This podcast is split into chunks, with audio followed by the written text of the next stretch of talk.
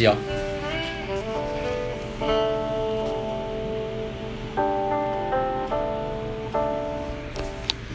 亲爱的听众朋友，你们好，我们接续接续接续上一集啊，那个对于黄燕青的这位命理八字老师的访谈呢，我们这一集呢就偏重在这个阳宅的部分啊，所谓的场域空间能量的磁场啊，能量部分这一部分我也很好奇，很想访问他。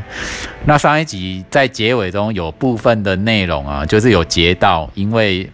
这个收音呢有六十分钟的限制，那时候不知道啊，因为发现的时候就发现最后面大概有百分之一的内容大概没有收录进去。不过没关系，我们这一集会好好补偿各位听众。这样，那关于场域空间能量啊，所谓阳宅的部分是指人所居住的环境啊。那这部分黄老师也很有涉略啊。那关于环境方面呢？因为我是个爱旅行的人啊，那我的目标就是说，让自己的家的感觉啊，哦，我在外面旅行啊，都能够有家的感觉。哦，这个世界那么大，哦，那我想要亲近一些有好磁场、有好能量的地方，只要自己能够觉得舒服啊、自在啊。就会是好地方。那么什么样的地方呢？是真正对人体的磁场以及能够让自己感觉舒服的呢？我自己归纳一下啦，这个部分就比较属于个人的一种标准。那个人的标准是因为我很怕热，我的身体很怕热，所以我喜欢亲近比较凉快的地方。那如果人为比较凉快的地方，当然就是有冷气的地方啊。那我们现在讲的是说啊，户外啊，或是自然自然环境中哪些地方呢？好，或者是说我们人所盖的房子的居家环境呢，我们的磁场能量会会好的，我就会想亲近。那关于说。对这个对对这方面的书啊，我涉猎的不多，但是我只能用一种人最原始的身体感官哦，感官的部分，比方说你的视觉啊，或是你的皮肤的触感，或是整个人跟这栋建筑物或场域的啊，就是你身体在那个地方比较直接的感受。啊，来感觉一下这个地方到底适不适合自己啊？对，然后我就发现说，我喜欢空间比较宽敞的地方，我很怕一个地方很狭隘，以及人很多啊。那部分一狭隘跟人很多，以及噪音多，我就会感受到精神上很大的压力跟不愉快啊。就可能会会很生气这样子。好，那关于这个部分，我想请教黄老师的第一个问题是说，我们要怎么样子去选择，就是说真正适合我们的环境，就是在如果说我们以自己的身体本能去感觉一下自己所处的环境呢？也许是户外啊，那也许是室内啊。好，那黄老师有没有一些？什么样的建议？因为有时候不同的人的身体啊，那他所感觉到说他所喜欢或适合的环境，好像也有所不同。那这部分黄老师有没有什么话想说？很好，谢谢弗兰克的这个提问。你谈到了一个重点，当然用自己的身体去感觉这个空间能量，它是最直接的方法。对，它是最直接的方法。但是它也一定有一个非常明显的限制，限制啊，就是你的，你就只能选到你适合的状态。哦，对，自自己只能选到自己适合的。对，你就只能选到你适合的状态。我们中国人有一句传统的俗谚，它叫做“福人居福地，福地福人居”。对对。这个前提就是，如果你是一个对的人，你就会选到对的环境。对，那这句话是怎么？那如果你不是一个对的人，嗯，你自然还是会选到你适合的环境。但也许所有人都很清楚，那并不是一个对的地方。但是对你来讲，你会觉得我觉得这里很好啊，我觉得这里没有问题啊。所以没错，用身体的觉知、感知去决定地方，这是一个最直接的方式，但这也是最，如果你没有这个觉察的状态，那你就会只会盲目的让自己待在你自己喜欢的地方，而不是正确的地方。对啊，没错，我就发现说，哎，我真的很挑环境哎，我都要挑以下以以我们南台湾来讲，因为天气很热，那我就非常怕热，我在外面哦，我只去会选择那种有空调的地方。然后呢，结果发现，然后我又喜欢那种咖啡馆，就是有雅气呀、就是文雅的雅，我就喜欢挑那样的场所。然后我就发现，整个偌大的城市，我能够去的地方好像就不多。那我也想要请问说，这样子是不是有什么盲点在，或者是说，其实我们还是要更应该要选择正确，或是对我们更有益的地方，而不要只待在我们的舒适圈里面。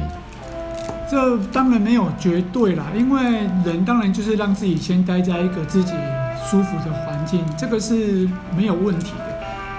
那我们可以让自己，就是除了我还是在谈嘛，我们刚才上一段其实我们都有谈到有身体跟思维体这个区块嘛。对，如果你的身体是敏感的、是清楚的、是轻盈的，当然自然你可以选到很多很好的地方，那当然绝对没有问题。但我觉得可以用一个地方来做辅助，就是思维上的学习跟了解，就是我们也透过学习去了解什么样子的环境确实是对人有帮助的，是好的，那你就可以让你自己的身体再加上思维这两个区块同时之间去分辨，同时之间去选择。但是至少你以前可能只是透过身体在觉察，现在也许你有多了一个思维了，那也许你会发现，哎。这个地方我曾经学过，好像是好的，但是对我的身体来讲，我我来看到这个地方，好像我觉得这个地方不是我想要的，不是我想要的。当然有两个状态嘛，第一个是这个能量场很低，你很明确这个不是你想要的。对。第二个是这个能量场，它真的很好，但是你发现你不喜欢这个地方，不太适合，或者是你感觉到有某种的压力。哦，对。就像我们去到一些很正式或是很。很豪华、很气派的地方，对，你可能会觉得，好像很胆战心惊，还是好像觉得自己在这个地方格格不入。是，那你就很清楚，也许不是这个空间有问题，而是我们的能量场域进到这个地方，我们撑不起这个空间。撑不起这个空间什么意思？什么叫撑不起？你会觉得你在这个空间里面非常渺小。哦，对对对对对，而让你想要离开。对，你会觉得这里好空旷。好不舒服，什么什么之类的东西，所以你会觉得你的能量场可能进到这个地方，你会撑不起，你就会想要离开。但也许不是这个地方不好，也许别人来到这个地方，他会觉得刚好。哦。所以人空间的能量跟人的能量，它必须是要搭配。要搭配。啊对，当它能够搭配的时候，你就会是自在跟舒服的。所以我刚才才会说，透过身体去感知一个空间能量。它是最直达的，但它也是会有限制的，是因为它你就只能挑到你状态的房子，你也许不容易挑到一个比你状态更高的房子，而你进去开始让自己的能量场更加的扩大，更加的扩大。哦，是是是，关于这一点呢，我会想到说，其实，在台湾我们有很多的新新房子啊，新建案啊，在所谓的。高级住宅区啊，哦，可能会有非常非常高大、非常高的那种，比方说一楼的大厅啊、大空间，它可能就一层楼就两层楼，甚至三层楼这样的一个高度。那我就很很好奇，就是说，因为我觉得一个人要回到家里面啊，你要穿越到这么大的场域啊，哦，才去才跑去搭。搭电梯啊，回到家，然后虽然是很气派豪华，可是我觉得好像有一种压力或是不便，因为可能我平常回家的话，我家是公寓大楼，那我可能又回家走没几步路，就马上搭电梯就可以直达，就上楼区就回到我家，那我就会对这样子的一个场域就觉得不习惯，然后我会觉得说。这到底是我自己的问题，还是场域的问题呢？所谓的自己的问题是说，我是不是觉得自己太自卑了，还是说我是因为实用主义的心态，就是我觉得那么大的空间不太好，就回家要多耗精神，多耗很多那个多走走几步路啊？对，我就觉得说啊，如果我要选择做住家的话，我可能就不会选择这样这样一个气派豪华的地方，因为回到家的感觉要多费工啊。对，对对最最直接的一种时间考量的心态啊。那可是这样子也会引起自我质疑，说啊啊，人家一个这么好的地方、优良的地方，你竟然有办法去嫌他说太大？那我自己是不是在灵性方面或身心灵方面需要有所提升的空间？好，是我假设说我的我家就正好买在这样的地方，然后我的心态是不是应该要有所调整？就啊，就接受它就是这么气派豪华，然后就给他住进去，好好的享受这样子的一个居住环境呢？不晓得黄老师对于。我们如果遇到啊，可能更好或怎么样的地方，但是好像又与我们原本的品味有点不太适合啊，好，不是那么喜欢。那黄老师有什么话想要说？对于阳宅空间跟个人空间的一个搭配，我我的建议永远都是，永远去找一个比你更强一贴贴的一个能量场域。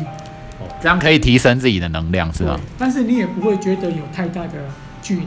就比如说，如果你原本就已经习惯，比如说，假设我们以平数的概念，或是怎么装潢，也许假设你已经原本就习惯三四十平的房子，但现阶段你想要让自己的能量场去扩，就是你在三四十平的空间，你住的非常的舒服，而且也都能够游刃有余。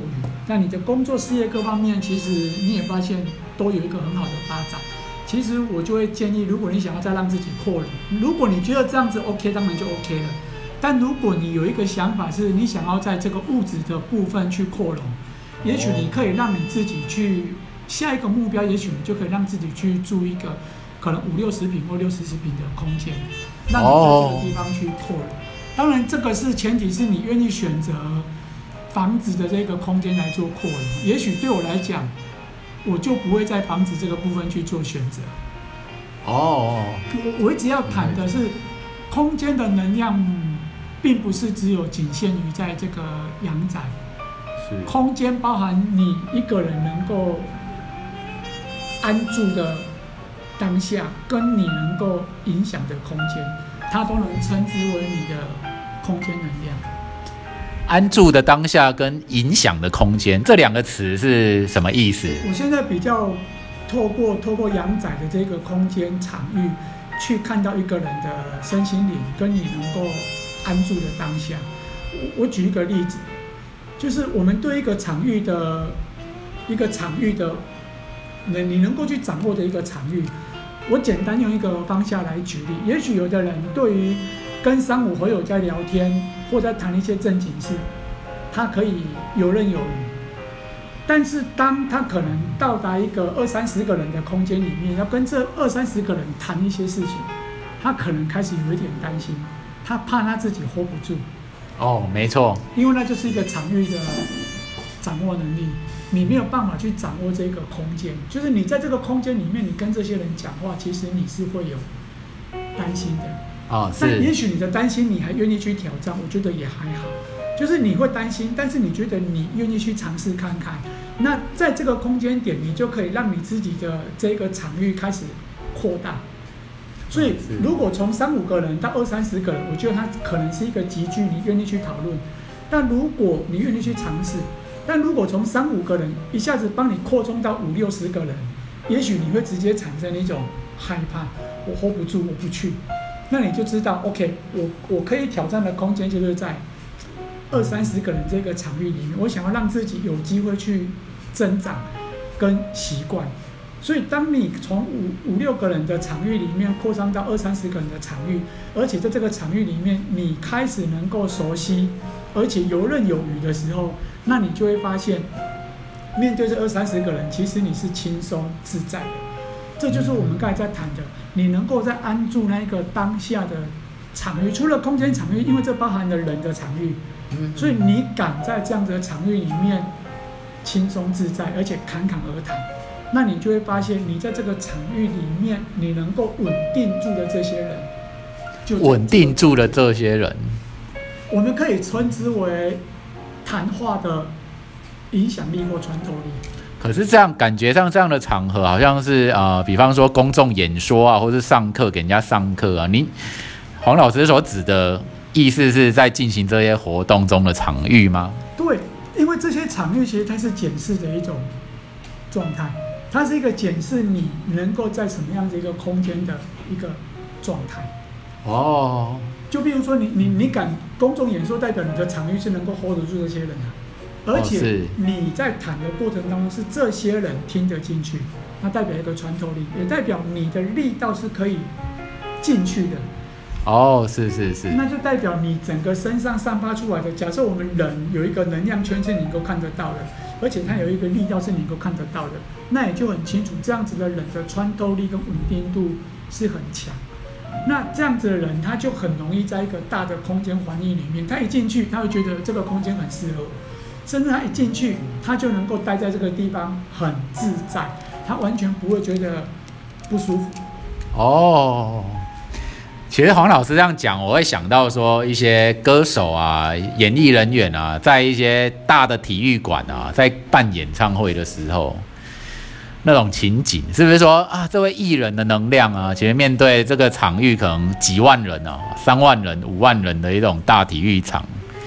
然后其实他们的个一个表演呢，是可以影响到这么多人的，所以这些演艺人员和明星气场强大，他们实际上的一种气场格局就是这样子，是吗？对，那就是我们人可以看得到的一种气场的状态。所以我再举一个刚才弗兰克谈到的一个状态啊，所以你你喜欢一个很雅致的地方，很单纯的地方，然后旁边不要太吵。当旁边太吵的时候，你可能就会觉得很不舒服或很焦躁。对。那也许在这样子的状态，你就会发现你的能量场域是比较小的。当你进到一个很嘈杂的地方，你有发现你会被这些人干扰。没错。我们简单来讲，就是外在的能量场域侵犯了你。对对对。所以你会想要逃离。对。那你就会，那我们用一个东西来讲，就代表你的防护罩其实是不够强的。或者是你的防护罩，你的这个气场是不够大的。如果你的气场够大，你的能量场域够大，你会发现，即使你到了这个地方，嗯，你不容易被这些人影响，你一样可以安住在那一个当下。当然，你可以选择不去那些地方，是是。但即使你去了，你也会很清楚的知道，我只在我的场域里面。好。而当你的场域能够达到这种状态，也许。你改天就会看到另外一种问题，就是当你也许一个很嘈杂的地方，或是一个很很喧闹的地方，但是当你进去了，你选择了那个地方，而你进去了之后，你会突然发现那些人开始讲话声音慢慢变小，或者是那些人自己会慢慢的离开，因为你有一个很大的稳定的场域进到那边，而他们原本很浮躁的状态，突然间发现他们 不舒服了，或者是他们就想要离开了。然后他们自然就会离开了。哦，对对对。所以，当你能够创造出属于自己的空间能量的时候，你就能够时刻的安住在任何地方。而当你能够在这种状态的时候，你就会看到你的旅行一定是轻松愉快，因为你不管到哪里，它都会是一个很好的能量场。而你所到的每一个地方，你所想要旅行的每一个地方，一定都是。很顺遂的，人家就会讲说你有一个很好的，我我常常戏称这这是你的命啊，你有旅行的命，那你有旅行的命，你到哪里都会有最好的风景让你看到，因为你是安住在任何一个当下的状态。哦，那如果你想要喜欢旅行，其实我觉得旅行是一个很容易检视我们内在空间的一种。方式，甚至是我们所到的每一个地方，它都是很容易检视内在空间的状态。所以，为什么我现阶段我在谈阳宅、谈空间，我会把阳宅已经扩大到去检视我们的内在空间的这一个能量场域。如果你能够让自己安住在任何一个当下，那我要跟你说的，你很幸运，你所到的每一个地方，你一定有机会福人居福地。哦，原来是这样。嗯，那关于说选择适合自己居住的地方，想请问黄老师，你觉得我们是不是要把考量啊，要放得更细腻一点？啊，所谓的细腻是指说各方面，比方说啊，这个场域环境，然后声音状况，还有交通的状况，还有甚至居住在这个地方的人跟文化，好，或者是它硬体上啊一些格局啊，或是家里面的家具，全部都要做一种很细致化的一种思考去跟考量。你觉得有这有没有这个必要，还是说您觉得？我们的一个重点可以放在哪边呢？这一样分内在跟外在来谈这件事情。外在的部分，在我们的眼睛所能够看到、所能够所摸到，这叫做我们的三维世界，对，物理世界里面，对，这些一定可以被量化。所以，所有的阳仔的观念跟知识，如果我们要去挑房子啊、挑空间啊、挑这些东西，它就是就三维世界所有的知识尝试，我们去做选择。没错，它一定可以被量化的，一定可以有基准去看。所以教学也是往这个方向去谈教学。但另外一个没有办法被量化的是我们内在的修为跟内在的稳定性这个部分。所以这也是我在阳宅课程里面我会去引导的，就是我们如果从外在去看到内在，那当然现阶段你说要不要去考量，如果我们的内在还不到于那么稳定，那当然我们可以透过外在的状况来影响我们内在的修行。我举一个最简单的例子来谈这件事情。是。所有外在的空间，我们对物品的选择很简单。也许有的人就会觉得哦，东西能够用就好了，方便就好了，东西能用就好了。比如说我手上现在拿的这个玲珑尺，它大概是七零年代的作品，景德镇的。OK。七零年代的作品。好。也许有的人会觉得，我就喝个茶，我随便拿来喝茶都可以啊。OK。好，那为什么我们要去挑一个好的东西来用？当你愿意挑一个好的东西来用，而且你在用的当下，你能够感受到它的质地。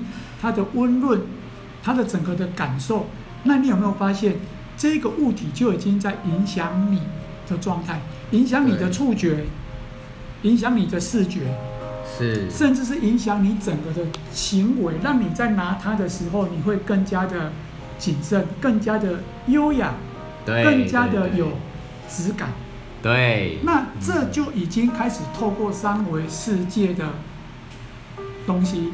开始来内化或者是提升我们的内在的这个状态，嗯，所以有的人是我内在有了，所以我去享用，我去享受，我去找到这些品味的东西，是是。那有的是哦，也许我内在没有，但是我刻意我知道它是这样子的东西，我知道它是玲珑石，我知道它是七零年代的东西，我知道它是景德镇出来的东西，所以我透过我的知道。也许我的内在还不注意具足这些品味嘛？啊，对。但是我透过我的知道，我刻意用了这些东西来加深、提升我内在的这个细腻度。是。那它不也是相辅相成吗？是是。所以你要由内而外，或者是要由外而内，其实它是可以共同提升的。那由外而内的东西就是透过学习。对。由内而外的东西就是透过自身的修养。哦，是这样子啊。那我能不能请问一下，那个您觉得找房子、找住的地方是先审视自己的内在，然后再向外去选择呢？现在假设一个很实际的一个题目，假设你现在要找房子好了，居住的地方，往后你可能十年、二十年都要住的地方，那请问黄老师，你会怎么个早起啊？就您个人而言，好。这个一样，如果是譬如说有些个案来找我，为什么他们会来找我们帮他们挑？是因为他们也许觉得自己的状态还没到那里，就是以知识来讲，他可能也还不清楚。是。那以整个的对于空间的能量的感觉，他也没那么的敏锐。是，但是他希望未来住进去这个地方之后，他可以越来越好。是，我们刚才谈到一个地方，是他我们永远能够只挑到我们能够挑的东西嘛，没错。但他不想要一样，我要花钱啊，我希望我能够挑一个更好的，对来未来对他是有帮助的啊，是，所以他就会来找我们，请我们来帮他挑。对对。那我们就会很清楚的跟他讲，如果当然我们帮你挑到了之后，你住进去，也许你会感受到某些状态的压力，某些状态的不舒服。为什么会有压力不舒服？是因为这个能量场域可能比你高。是是是。所以他当你住进去的时候，他开始会在你身心灵的各个方方面面，他开始想要帮你提升。所以他怎么帮你提升？他一定透过你的三维世界的空间和肉体来开始跟你改变一些事情，是有可能让你提升的。所以有些时候你挑到一个好的房子，甚至是你会换一群新的朋友。哦，对哦，有道理。为什么？因为当你住到这样的能量场域，开始他会觉得，嗯，他会让你的身体达到这个状态，让你的心智达到这样的状态啊。那你旁边的空间，你跟什么样子的朋友的相处，相处这些朋友的状态，你会不会开始提升？会会提升。所以你有可能慢慢的会有一些朋友开始慢慢的不见，或是你开始会认识到新的一群新的朋友。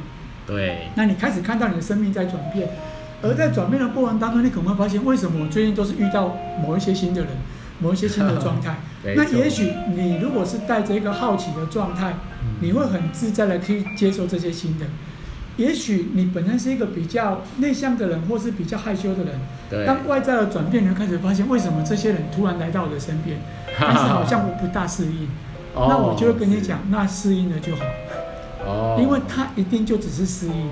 那你会不习惯，你会认为这些人好像格格不入，没有格格不入，他们也是人。哦。他们也是人，你只要平心。就是你只要放宽心的去跟这些人相处，你也会发现，这些只是人而已，只是他们生活所谈论的方向可能不大一样，但他们也不过是个人。当你习惯了，你就习惯了，而你就会发现你的状态会到另外一个层次，你会开始跟这些的人开始做交易，交易，交易买卖。哦，是日常生活不过就是一连串的买卖的行为。对对对对对，你一样要买菜，你要买东西呀。哎，是。也许过去的你，你会找这些人买东西呀。但未来，当你到另外一个城市，你会发现，你就是找这些人，找另外一群人买东西呀。你一样会买保险。过去的你服务你的保险人员，就是你这个等级的人啊。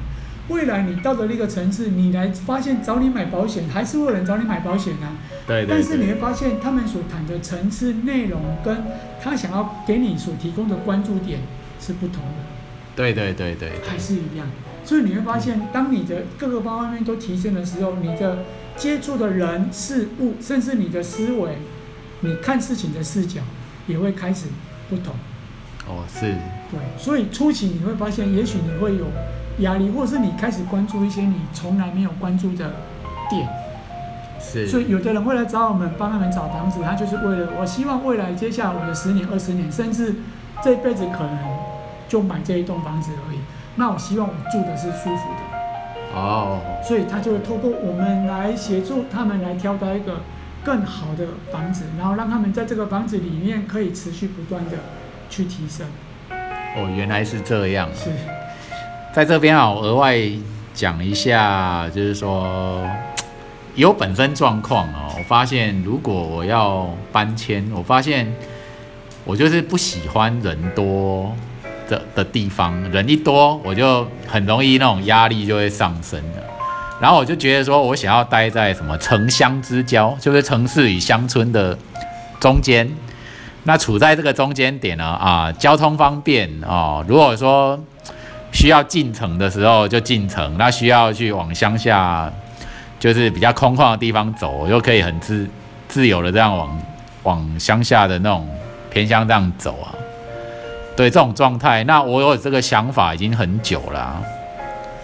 然后呢，就是觉得说，呃，应该是说我容易因为人多。多的地方，我就产生了一种排斥感。那我在想说，是不是我内在有了一些什么样状况发生，然后年纪越越长呢，就是越越想要往人少的地方跑啊。对，就自然而然有这种状况，然后我我也会怀疑说，我自己是不是有问题，内在出了什么问题，好像很想要远离人这样子。那请问黄老师有没有什么看法没有？哎，不用去刻意去说自己有没有什么问题，因为我觉得那就是一个人喜欢的环境而已。当然，你要透过这样子的方法，有觉察的来看到自己的状态，我觉得这是可以。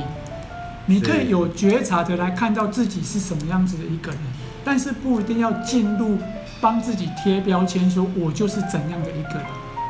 哦，是这样。我可以觉察到好像我是什么样子的一个人，但是不要把自己贴标签，说我就是这样子一个人，因为它只是你过去生活的经验跟价值观跟一切所造就的现在的你。但你永远可以做选择，你也可以选择。我是一个喜欢静谧的人，但我同时之间在人群当中，我一样可以怡然自得。哦，你可以做这样子的选择。我回到家就是我一个人的状态，但是我不管出到什么地方，到有人群的地方，我一样可以怡然自得。你可以重新为自己设定跟这样子的选择，它不，它不代表你的空间。我选择在一个成交成交之际，那我就必须要是一个比较。孤单或者比较一个孤独的人，我并不一定要。我想要一个人的时候，我就可以一个人。但我想要跟一群人在一起自在的时候，我一样可以选择跟一群人自在。你是可以自己做这个选择的，是你要不要选择让自己成为这样子的人？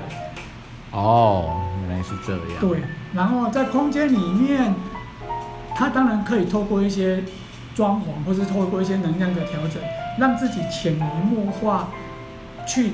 改变这样的一个状态。我简单来讲，如果在我刚才你所谈的这一些过程当中，是我来反映或者我来想象你的家的空间，嘿，也许我都可以想象你们家的空间的客厅其实是比较狭小，而且比较没有光线的。你们家的客厅可能不大，比较狭小，嘿，对，然后可能物体占据的空间也会比较多。没错，对。哎，请问你为什么会有这种这种直觉感应呢？我觉得很神奇啊。所以我才会说，杨仔他有所谓的思维空间的专业。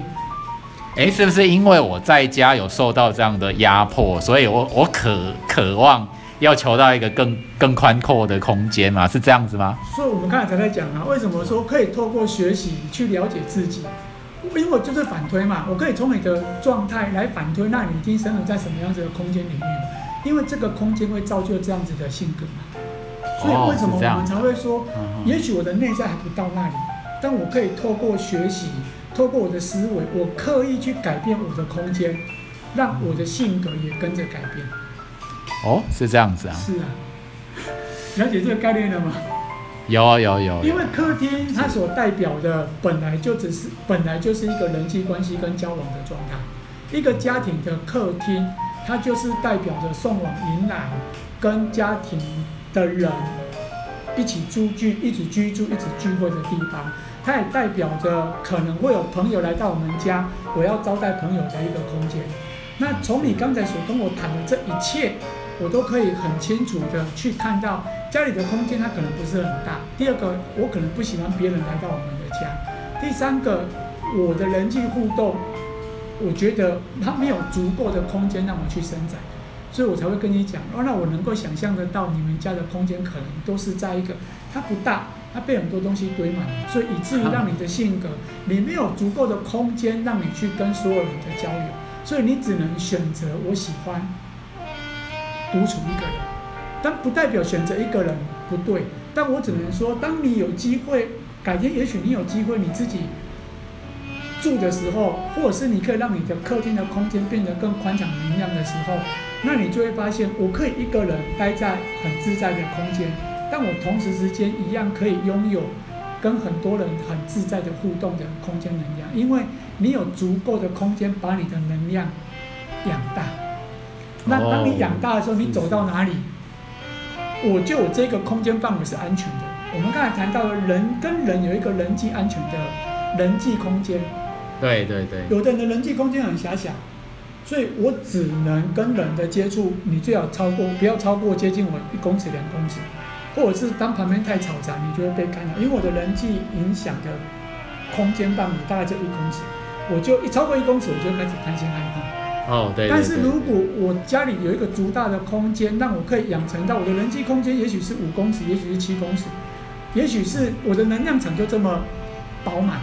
那当我的能量场这么饱满的时候，走进来这个领域里面呢，其实我都是很安心的，因为我知道这些人都在我的能量里面，其实我是可以很自在的。哦，那你未来在这样的领域里面，你看到谁你就很自在，因为你就会发现这些都在我的能量场里面，我都可以很自在。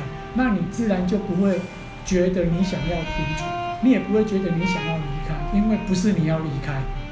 该离开的可能是他们觉得这个能量场面太强了，他们会想要离开，而不是你想要离开。我这样子啊，我实际上来讲哦，家里住是有点三房两厅，自己一个人住跟两只狗啊，但是家里的杂物有点太多了，然后呢，家里电视也也不看了啊，因为没有第四台，然后我自己都是看手机啊、网络，在一些固定的地方。然后自己的房间，自己也好像也很少进去，就因为我就是在外面那个有床啊，因为有床的空，就是床从那个寝室哦搬到外面那个客厅那边，对，然后就这样子。可是对于说把一些杂物啊要把它清出去啊，又有点。有点懒了，就是让杂物堆在那边很乱这样子。哎，也许是应该要断舍离，要打扫一下。不晓得黄黄老师是不是有什么话想说这个部分？没，你刚才谈到一个很重要的状态。其实你想要改变你自己的人生跟改变自己的状态，如果从空间来讲的话，第一个该做的，真的就是清理。清理，清理，就是你刚才讲的断舍离。断舍离只是清理的第一个阶段，开始把你不需要长时间没有用的东西，开始把它打包送走，让你的人生很清楚的去看到什么东西是你要的，什么东西是你这是一个非常重要的点。如果你不清楚，你连你自己要什么你都不知道，那你的宇宙怎么会知道你要什么呢？哦，有道理哦。对啊，我们都在谈，你们刚才我们刚才上一个单元在谈八字，在聊到的部分嘛，吸引力法则嘛。对。那我都不确定你要吸引什么，因为你把那么多东西放在你们家，我都觉得这些好像都是你要的，那我不知道要送什么给你。所以当你透过清理，留下你真实想要的，送走你很明确你没有心动的东西，那你就会发现，你就在你的生命当中开始明确的去看到。你真实想要的是什么？你真实想要从这个时间点带到未来的东西有哪些？那你就会把其他不需要的东西把它整理清理一遍，然后把它送走。OK。那当你开始愿意做这些事情的时候，我相信在你的生命一定会开始起很大的转变。这个部分，因为我们今天只是访谈，我会建议你去看。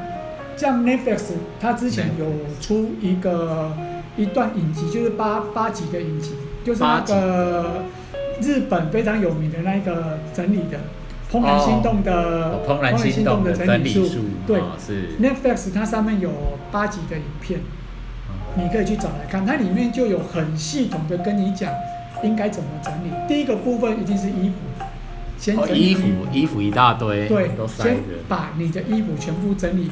就是全部把它拿出来放着，OK，还有然后开始去把你真心想要的东西留下来。我去年就真的把我自己的衣服做了很大的整理，所以原本有很多的衣服，现在只被我整理到大概只剩下一个衣柜的空间，那你就发现非常的舒服，非常清爽。对，所以它叫你第一个要整理一定是衣服，从衣服开始去做整理。第二个要整理的是书籍啊、文件啊、资料。哦，书籍、文件、资料。对，第三个要整理的好像是是什么去地方去的？第四个是纪念品，一些纪念品的东西。对，所以这个部分你可以去看网飞的 Netflix 这个部分，《怦然心动》的整理书，它总共有八集的影集。八级的影集。对，那重点是让你愿意开始整理，你会看到你的生命开始有所不同。OK。因为就代表你把你家里旧有的空间请出去，让你的身体有机会长出新的空间能量场。因为你的家里已经被旧有的东西，每一样物品都有能量啊，所以你们家里的能量已经长满了啊，已经塞满了。对啊，对啊，塞满了，真的塞满了。对，所以你的自身能量也已经没有空间可以去整理，没有去发挥了。如果你还要想你让你自己持续壮大，最快的方法就是把家里的一些东西送走，然后开始清理，清理空间。我我自己谈成的，自己在跟我的学生在谈的，第一个叫做清理。是清理，把自己去认清楚什么是你要的，什么是你不要的，然后清理过之后，第二个叫做调整。调整，对，就是开始透过一些五感，比如说眼睛能够看到的，那个鼻子能够闻到的，开始让自己家里面搬一些新的东西内来，比如说花，花，譬如说香精。香精，对精诶精油之类的东西，香氛之类的东西，嗯是，让自己的空间营造一个嗅觉感觉，清新的感觉或是甜蜜的感觉，这叫做调理，就是透过开始透过一些眼耳鼻舌身去放进你喜欢的东西，然后去调整整个空间的场域。OK OK。对，所以你第一个一定要清，你不清的话，你搬一束花进来放着，你会觉得好像没有什么感觉。哎，有道理耶。所以至少你也可以先清出一个角落，譬如说客厅，你可以先清出一个角落，是，然后开始买一束花回来送给你自己，送给这个空间。OK。那你初期可能会发现这一束花很容易凋谢，不到一个礼拜可能就谢掉了，因为这个空间是混乱的，而花是需要生命力，你就是借由这一朵花的生命力在净化你这一个。空间，那请问一下，在室内是不是要多养一些盆栽啊？有助于所谓的磁场或空气的干净。这是第二个阶段的所谓的调理。调理啊！你不去清的情况之下，你搬进来的很多花草树木，它一定很快就阵亡了。哎，有道理。因为这个空间是混乱的，但是它在阵亡的过程当中，也在持续给你这个空间生命力。也许到了哪一天，你就开始想要动手整理了，也可以。哦，原来是这样。人的人开始启动，还是透过空间来启动？它有两个方向，都可以操作。你有一个心，你想开始启动了整理这个空间，它也会达到一个更快的一个转转变点。第二个是你透过养这个空间的能量，不断的养养到有一天你开始想要动了，那也是一个转捩点，它也是一个转折点。哎，对，所以从内而外或从外而内都可以，都可以。但是从外而内，你要先花钱。没错。对，从内而外你不需要花钱，但是你要愿意。要愿意。对，你要愿意。对啊。那关于说这个从内而外的部分呢，黄老师，你是指说我们尽量再多静心，再多警觉自己嘛，多感觉自己的感觉。嗯，最简单的就是开始行动。开始行动。太多的身心灵告诉你，你要先静心或先干嘛的。其实你在一个混乱的地方，你在一个不对的地方，你怎么静还是不对的。所以我会建议你就开始行动，开始整理。好的。最简单的，如果你真的觉得你们家的东西很多，那很简单，你今天回去就挑十件不一样不要的衣服，不要的衣服。去 H&M。OK。就是 H&M，就是嗯 H&M 它是有。他他是现在目前在做旧衣回收，而且你每一公斤的旧衣回收，他好像会给你两百块的折价，这样是干嘛？哦你能够够把你不要的东西去换钱进来。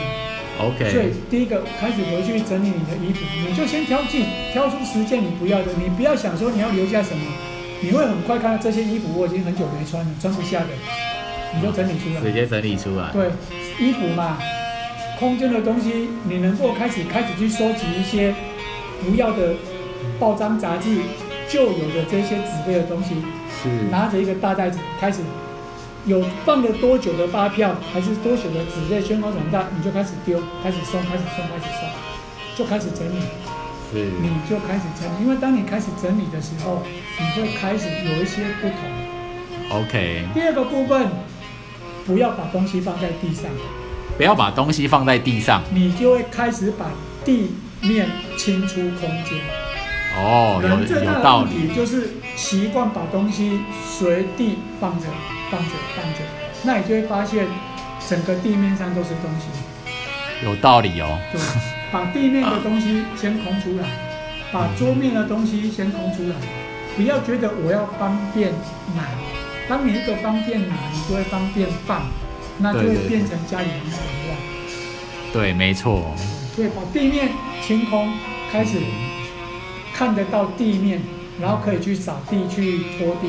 第二个，把放在桌面的东西尽可能的让它干净。你可以用很多收纳的东西放在里面，但是绝对不是让它一堆一堆的杂乱无章。把这两件事情你试着做好，你就会开始进入一种启动的状态，启动的状态。让自己启动这个嗯，状态。看来我真的是真的是应该这样，因为目前我家里非常的乱，杂物太多了，使得我真的可能无形中吧，情情绪会不太好，然后自己还不知道该怎么办这样子。对啊，所以为什么很多人会讲动手整理其实是整理人生最快的方法？动手整理是整理人生最快的方法。对哎，真的动手整理。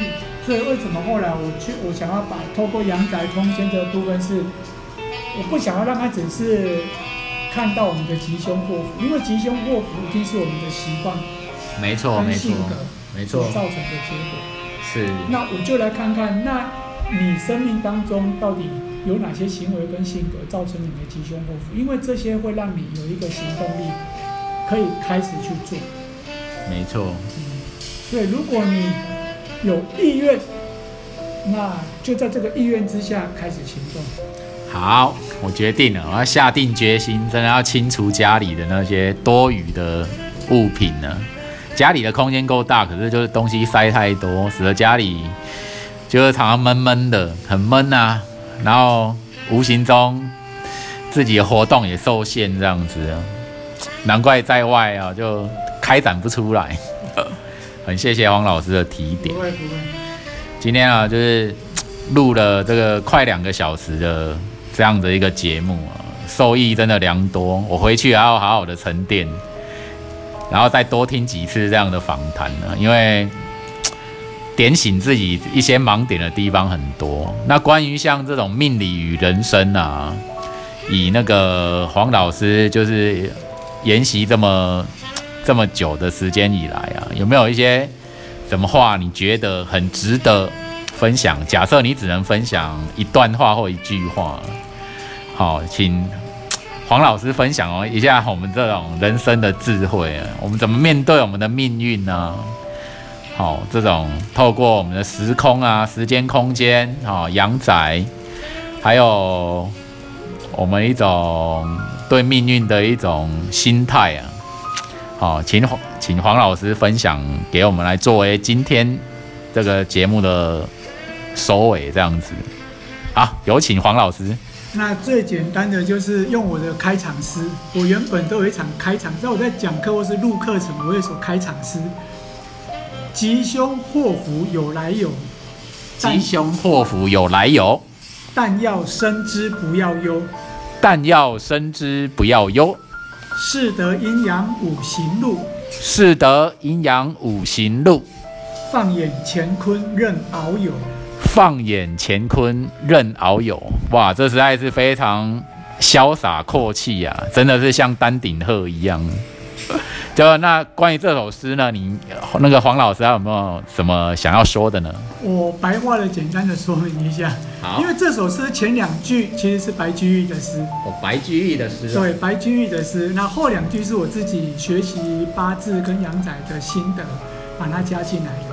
好，吉凶祸福有来有，他来告诉我们，我们上一集所谈到的规律，规律吉凶祸福一定有它的生成的原因。没错，所以第二句，但要深知不要忧，我们要深刻的去了解这件事情，但是不要进入忧愁烦恼的状态。嗯，好的。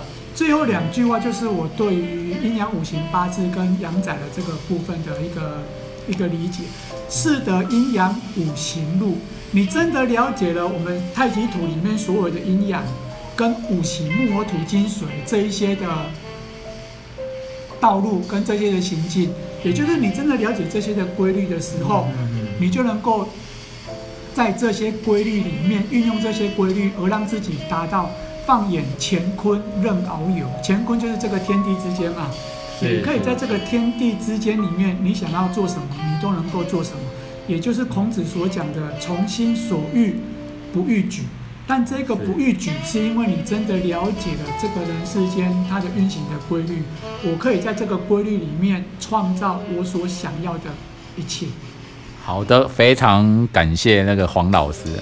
那我想请问黄老师啊，您您所提供的那个服务啊，或是课程啊，有没有些啊想要简简介的地方，让我们这些听众呢，有可以跟您结缘的空间？嗯，我大概目前自己有在开的课程，就有带装线的课程嘛，还有网络的课程，是，就是我有线上课程，也可以做教学。那第二个，我也有长时间的一个配套的部分，就是有些老有的学生，他们是会跟着我做长时间的学习的，就是除了阴阳五行、除了八字阳宅之外，他们还会跟着我学很多，比如说我们今天谈话这些内容，对，这些身心灵的领域里面，也有人跟着我在做这些的学习，所以学习的内容跟想要的部分都可以。刻字化、量身定制，那依照你的需求，当然收费一定会不同。OK OK OK，所以就看，当然也有个别的咨询，如果你只是想要预约一次的咨询的，也有这样子的服务。OK，所以非常的广泛，完全都是客制化的，有什么想要的都可以。再来找到我做更进一步的了解。如果对于我们这两集的访谈，你真的觉得我是你想要找的人的话，那我们再来谈。我觉得这是比较恰当的，因为一定是符合需求，我们再来谈，你就会知道那这样子的需求，你愿意付多少的价格来满足你的需求？因为价格是在你自己身上，但是你就知道有这些价值，你愿意付多少价格？OK，那请问黄老师有工商服务方面的粉丝专业吗？或者是什么网络上的讯息可以找得到？你可以跟你联络的。大概你在网络上搜寻开运管家吧，或者是直接打我的名字黄燕青，你可以在 YouTube 或者在 FB 应该都会看到我的讯息。开运管家或者是滴水阁品命馆。或者是黄燕青，你都可以收到我的讯息。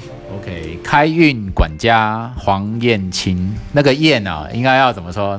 哪一种燕？讲燕式的燕，还有还有没有别的说法？就颜色的也没有燕字旁。哦，颜色的也没有燕字旁。OK，叫黄燕青老黄老师。OK，就可以在你的。今天这个结束完，看你的访谈，直接打上我的名字就可以了。OK OK，好的，非常谢谢黄燕青黄老师啊。那本人呢也收受益良多。等一下录完节目，还有很多去沉淀，需要好好的心灵去思考一下的地方。谢谢各位听众，好，谢谢谢谢大家。OK，拜拜。